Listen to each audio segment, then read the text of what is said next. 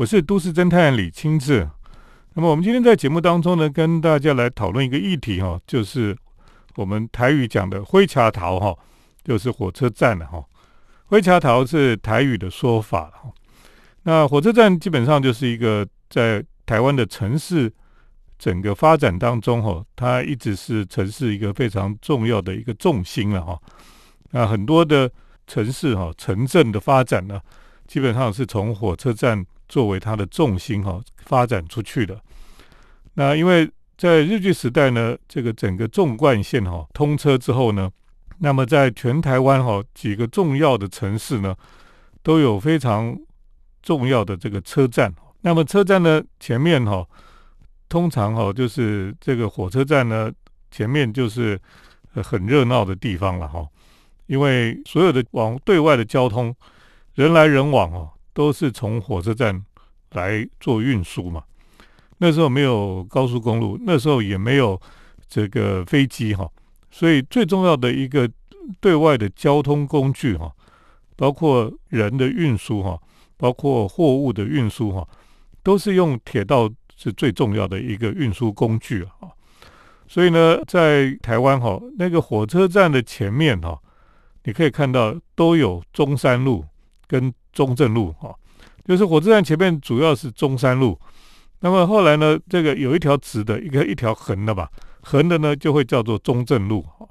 那么代表说这个是最重要的道路哈，所以通常都会火车站前面都有中山路跟中正路。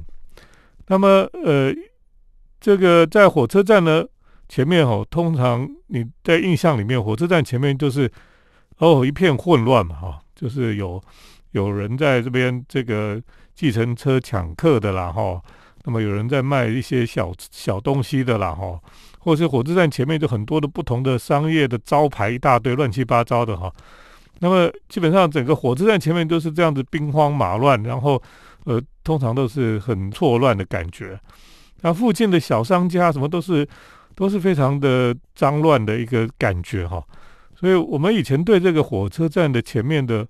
这些呃氛围哈，都觉得不是很喜欢呐，就觉得只有一个字哈，就是乱，乱就是乱的哈。所以呢，我们对火车站灰桥桃前面的感觉哈，都不是印象太好。可是呢，其实在日本时代哈，这些火车站前面哈，都不是长这样子。意思就是说，在日本时代呢，火车站是城市建设里面非常重要的一个。都市的建设的一个一个建筑在那个地方，所以我们如果看日据时代哈，整个纵贯线的几个重要的城市的火车站哈，他们都设计的非常优雅，非常的宏伟，甚至非常的华丽哈。火车站就是一个地方哈，一个城镇它的门户，所有的人对这个城市的第一印象哈，就是从火车站开始的。所以呢，火车站非常的重要哈。那在日本时代呢？几个重要的火车站哈，像基隆车站、台北车站、新竹车站、台中车站、台南车站、就嘉义车站哈，还有高雄车站，都是非常漂亮的车站。那么，而且那个火车站前面呢，都有广场，广场中间呢还有喷水池，哎，哦，那时候真的是整个火车站的设计哈，那个建筑哈，就是感受到。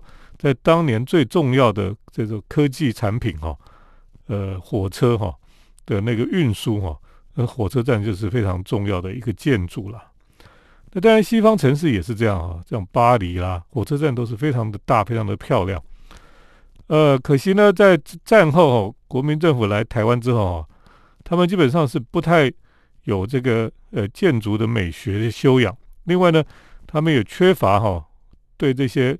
呃，老车站的欣赏的能力了哈，他们也不珍惜，所以呢，像基隆车站哦，应该是最漂亮的一个车站之一哈，就被拆掉了。后来基隆车站又盖了第一代跟第二代，都非常丑，而且越来越丑，让人家觉得真是跟老车站比起来，根本是天堂与地狱的差别。那么像其他的地方火车站哈，前面的广场哦不是把它改成停车场啊那么中间那个喷泉哈喷喷水池通常都把它拆掉了所以很可惜啦。等一下再继续跟大家来讲这个台湾的火车站如何再造。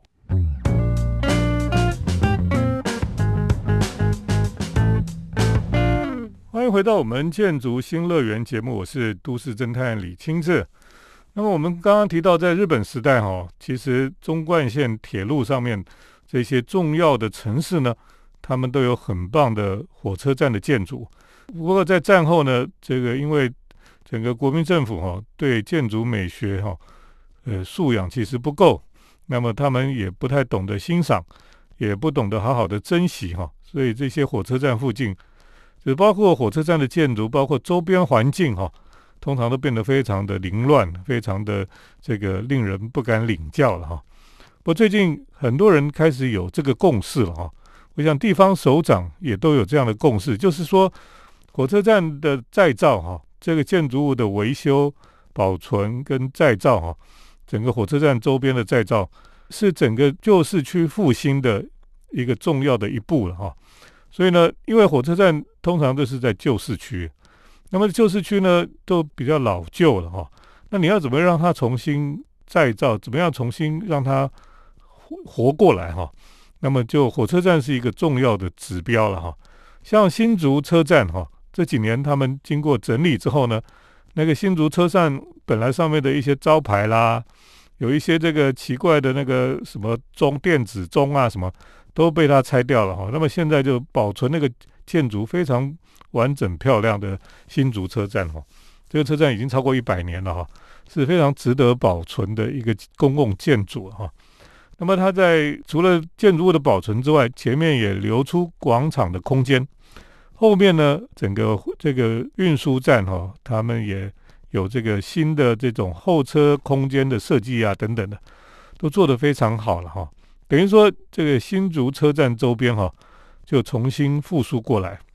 另外，台中车站也是。台中车站在整个高架化之后呢，新的车站盖好之后，他们就把老的车站保留下来。保留下来呢，就在前面哈，把那个广场做出来。那么，呃，这个车站就不会显得那么的拥挤哈。它是前面是有一个有一个广场，有一个空间了哈。那我们在广场这边呢，我们就可以看到那个车站在广场中间，非常的漂亮。台中车站非常的漂亮的一个古典建筑，那这个车站建筑将来要做什么？很多人讲说，应该把它当做博物馆来使用了哈。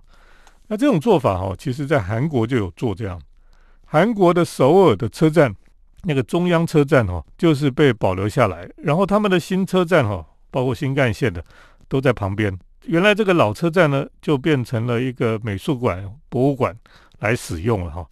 所以台中的模式哈，跟这个首尔哈，韩国首尔的火车站的模式有点接近，有点接近。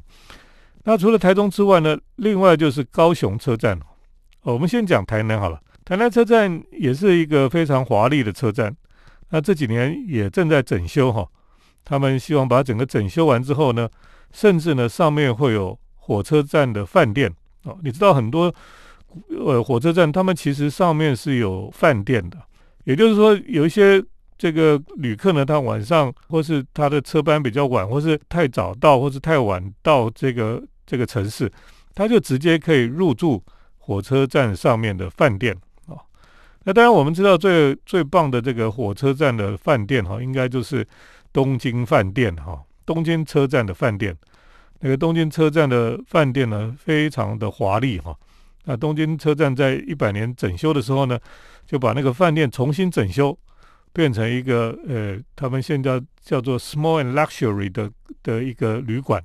那过去呢，很多文学家哈都喜欢住在东京车站上面的饭店啊，甚至呢，这个日本的侦探小说家哈西村金太郎，那么他就常常写这个火车上面的谋杀案，所以呢，这个东京车站的饭店呢，也成为他。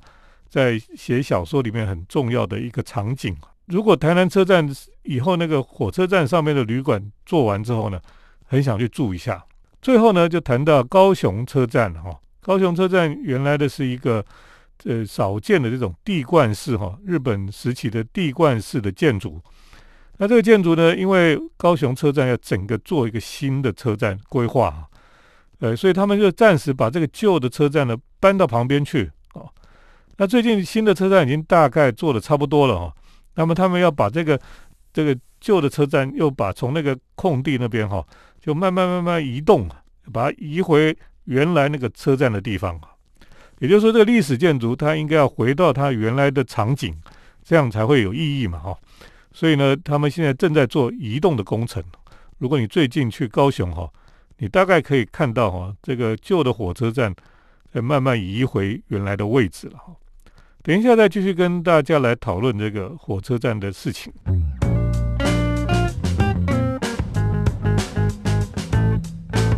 欢迎回到我们建筑新乐园节目，我是都市侦探李清志。那么我们刚刚跟大家提到这个火车站的再造，哈，就是整个灰卡桃附近，过去在台湾这些火车站附近都乱七八糟的。那么现在开始大家看重这个火车站整个附近环境的整理很重要了哈。那其实不只是大的城市而已哈，那么小地方哈。地方的小车站呢，也默默的在做这种整个火车头哈灰卡桃的再造的工作。那么在屏东竹田是一个小车站，那这里呢，因为整个屏东的火车的高架化之后呢，那原来的老的日本式的木造的车站哈，就保留下来当做展示空间。可是呢，附近呢就有这个碾米厂哈的仓库啦、工厂。的那些破旧的厂房，那其中有一个废墟厂房呢，就被这个大和咖啡店哈，他们把它买下来，然后呢，他们就开了一家叫做大和顿悟所的咖啡店。这个咖啡店非常特别，因为它从这个废墟里面啊有一个玻璃的建筑从里面长出来哈。那么人到这个玻璃的里面呢，在那边喝咖啡哈。就看出去就是充满了绿意跟这个废墟的美感哦，非常特别的一栋咖啡馆。那么这个设计师呢叫利培安，他除了做这一栋之外呢，后来呢他也拿到了这个大和顿悟所的后面哈，另外一个谷仓哈改造的一个民宿哈，他也把它改造的非常有这种乡土的风味哈，那可是设计的非常好。那整体感觉呢，就跟前面的大和动物所的咖啡店哈，好像是连成一气的感觉。那么后来呢，他又最近又拿到了这个整个竹田车站周边环境哈，空间环境的改造的工程哈。所以呢，等于说一个设计师呢，借着他所拿到的民间的案子，还有这个公家的案子哈，他就把整个火车站周边哈，都能够把它慢慢慢慢把它整理起来。所以你到竹田车站附近哈，你不会看到这个乱七八糟的景观了哈，或是那种什么卖小吃啊、摊贩啊，什么乱七八糟的都没有，就是非常优雅，非常有这个特色。而且呢，它里面这前面的这些建筑呢，都不是因为火车站前面就把房子都拆掉盖大楼，没有。它就是有点废墟感，有点这个古朴的感觉了哈。那么将来它在附近的一些谷仓也有一些改造的动作，所以一个这一个设计师呢，他能够感受到这个整个小城镇的魅力，然后他在火车站附近能够做这样的设计跟跟规划哈，我觉得非常棒了哈。就是说，它就颠覆了我们过去对于台湾的乡镇的火车站那种乱七八糟、景观非常丑陋的。这种既有的印象，那么现在呢，竹田车站附近啊，就呈现了另外一种美感，所以呢，它也变成了现在这个呃，很多人到屏东去哈，也会跑到竹田车站附近来走走，然后在大和顿悟所哈喝杯咖啡啊，也变成很多文青网红们哈必到的地方了。这是小小城镇哈来经营这种火车头哈灰卡桃的。周边环境的再造，我觉得是非常呃成功，也做得非常好的一个案例了。等一下再继续跟大家来分享火车站周边的再造。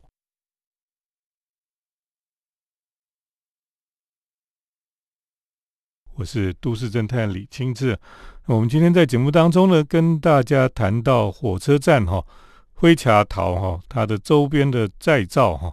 因为过去我们的火车站周边都是乱七八糟，都是非常凌乱、非常的丑陋的。那么最近哈，很多这个都市、很多的城镇，他们开始对火车站要重新把它改善哈，能够重新再造，开始用心在这个老旧的火车站上面。那么不是只有建筑物，包括周边的环境哈，都要能够改造了哈。那我觉得这是非常好也非常棒的事情。那呃，关于火车站的再造哈，当然除了老建筑的保存之外哈，其实周边的空间环境的重新规划也是非常重要的。那么，我想它被当作是一个城市过去的一个门户了哈。不过现在呢，除了火车站之外哈，应该最重要的交通的门户哈，可能就是飞机场哈。所以呃，飞机场或是港口哈。火车站都是一个城镇或是一个城市对外的一个交通的一个门户，就像是一个门一样。那个门哈，从国外来的飞机停下来之后，它过要出进出的门就是飞机场嘛，哈。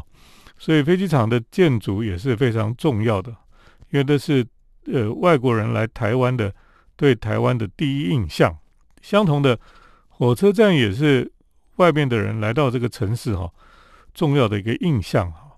那台铁的火车站当然现在已经比较呃有点没落哈，虽然在改造哈。那现在大家都会坐高铁，高铁的车站哈，其实也是一个门户啊。所以有一些高铁车站就有它的呃不同的风格出现哈。那台北火车站的高铁站几乎就是只有月台而已，有点可怜的哈。可是新竹就是一个。完整的车站，那么其他的地方的车站哦，有一些也设计的很不错。这个除了高铁车站之外，哈，像港口啊等等的这一些哈，都是很重要的门户。那基隆的这个航运的中心哈，就是以前那个大型的游轮进到基隆港的时候，它那个你要等船啦，要下船。海关啊，等等，那个那个建筑物哈，呃，以前是很丑的啦，现在有改造了哈，最近看起来还不错，所以呢，这个也是很重要的一个门户的改造啊。呃，我想这个慢慢的哈，一个城市它看重这些城市的这个门户哈，它的改造的工作哈，然后它就会带给以后来的人哈，对这个城市有不同的印象，那么也是对这个城市来讲，也是他们。觉得非常骄傲的地方，可是我们还是要讲哦，就是老的台铁车站哦，还是有它的历史感、历史的价值了哈。就是它代表的那个年代里面这个最重要的公共建筑了。那我们说哈，你要保留历史建筑，要保留这个总统府呢，还是要保留什么重要的政府机关呢？还是你要保留火车站啊，或是电影院哈？我觉得火车站是非常重要的，因为它代表的全体市民或是许多人哈，他们的集体记忆哦。那个总统府就是只是官方的，他当然可能花了很多的钱去盖，可是它只是官属于官方的。可是火车站是属于大众的，是所有的人他在这边都会有他的过去的回忆哦，所以它是一个呃所有的人集体记忆的储存的空间呐。那我们在那个地方就可以感受到，哎，很多人在那边有这个很多悲欢离合的故事哈，都在火车站里面。所以呢，火车站基本上是一个非常重要的建筑哈，也就是为什么我们常常在讲说需要把这个火车站保留下来的原因了哈。那在欧洲很多的火车站哈，虽然是历史建筑哈，可是它连高铁都还是开到里面去了。像巴黎的火车站哈。是它不是有一个中央车站，它是分散开来的。那像其中的一个这个里昂车站哈，它就是外表就就是旧的古典建筑了哈，可是它里面还是有高铁哈，可以开到里面去。而且它二楼呢还有一个非常豪华的餐厅啊，那你就觉得这个车站里面有过去的历史，有现在，有未来，是一个非常有趣的一个组合啦。我今天跟大家来谈谈火车站跟火车站周边的改善哦，就先提到这里。谢谢听众朋友的收听。我们接下来呢是都市侦探的咖啡馆漫步单元。都市侦探的咖啡馆散步。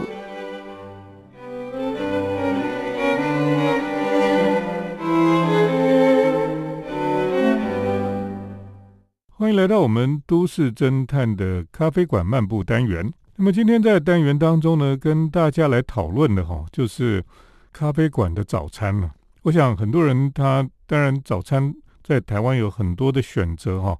传统上呢，几乎就是没有没有咖啡馆了。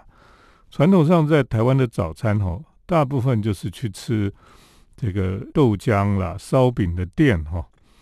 那么呃，在豆浆烧饼店呢，有时候还可以吃到锅贴哈，或是呢，呃，有时候呢，你在那边可以吃蛋饼哈。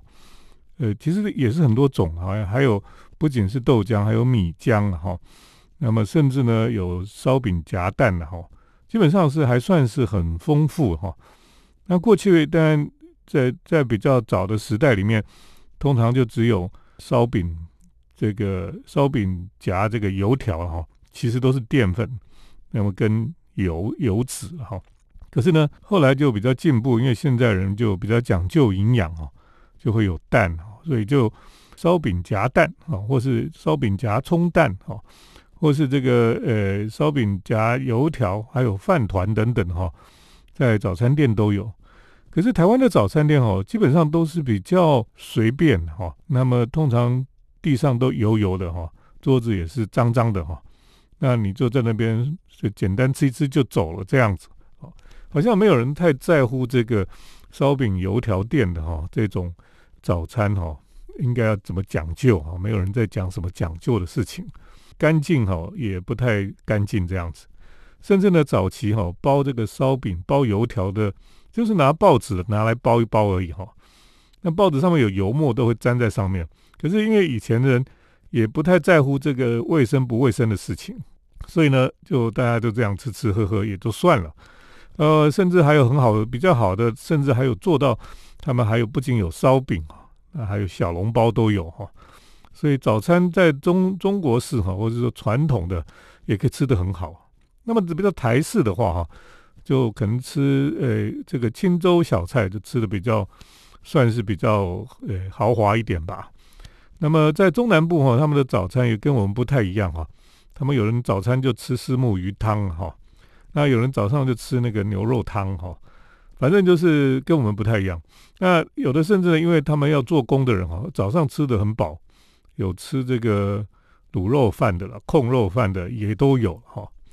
那当然后来慢慢的哈，这个西方的文化过来之后哈，呃，台湾大概从日据时代开始才会有咖啡店嘛哈。那其实，在日本哈，咖啡店是很多是有早餐的。那甚至我们去京都哈，京都应该是一个古色古香的城市了。可是呢，京都早餐店哈，基本上都是西式的，都是咖啡馆的早餐。所以到京都去哈，你说要找一个传统的吃早餐的哈，还真找不到哎哦，你都不知道说京都人传统早餐吃什么。但是呢，如果你要到京都外面市面上去吃早餐哦，就都是咖啡店，然后所有的咖啡店都会有早餐，而且那个早餐哦，有的很丰富，有的很好吃这样子。那基本上哦，有一些咖啡店哦，他们通常哦，你去吃早餐的时候呢。重点不是吃早餐，重点是喝咖啡。那早餐呢？他会，他就是喝咖啡会送早餐，送什么早餐呢？通常就是他会送一个吐司哈，上面有奶油或是果酱。另外呢，他还会送一个白煮蛋啊，然后会旁边会摆一个一罐那个盐哈，让你可以撒在你的白煮蛋上面。哎，这样其实就很丰富了哈。所以你喝咖啡可以吃烤吐司。另外呢，就会有白煮蛋。其实我觉得这其实是很英国式的哈。那么，当然如果我们吃比较美式的，哇，可能更丰富，有沙拉啦，有这个火腿啦，哦，有这个甚至有香肠啊等等的哦。可是，一般来讲哈，在日本哈吃早餐在咖啡店里面就是这些东西。那么现在台湾哈，台湾吃早餐在咖啡店的有一些连锁咖啡店是有供应早餐，因为他们比较早开哈。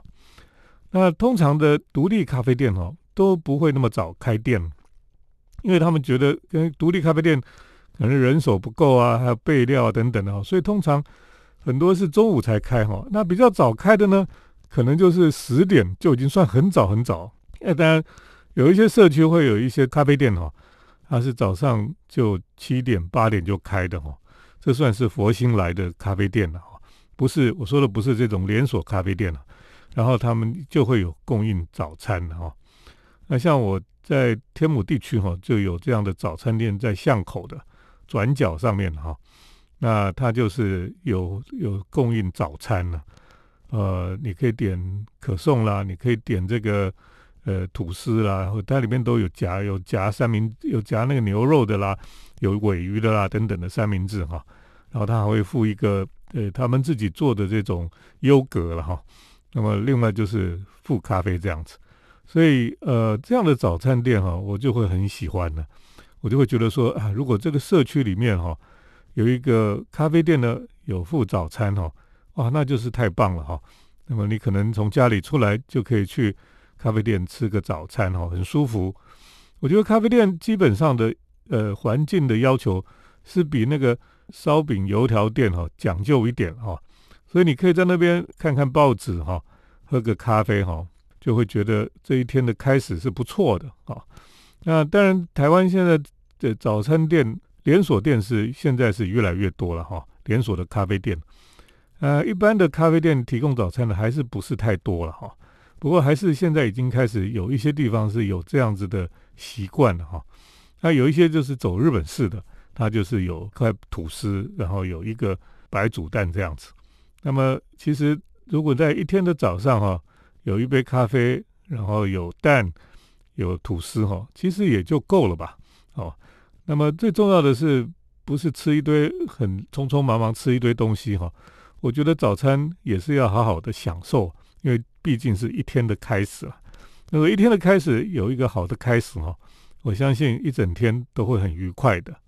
今天跟大家来分享讨论的哈，那么就是咖啡店的早餐呐，跟大家分享到这里，谢谢听众朋友的收听，我们下礼拜再见。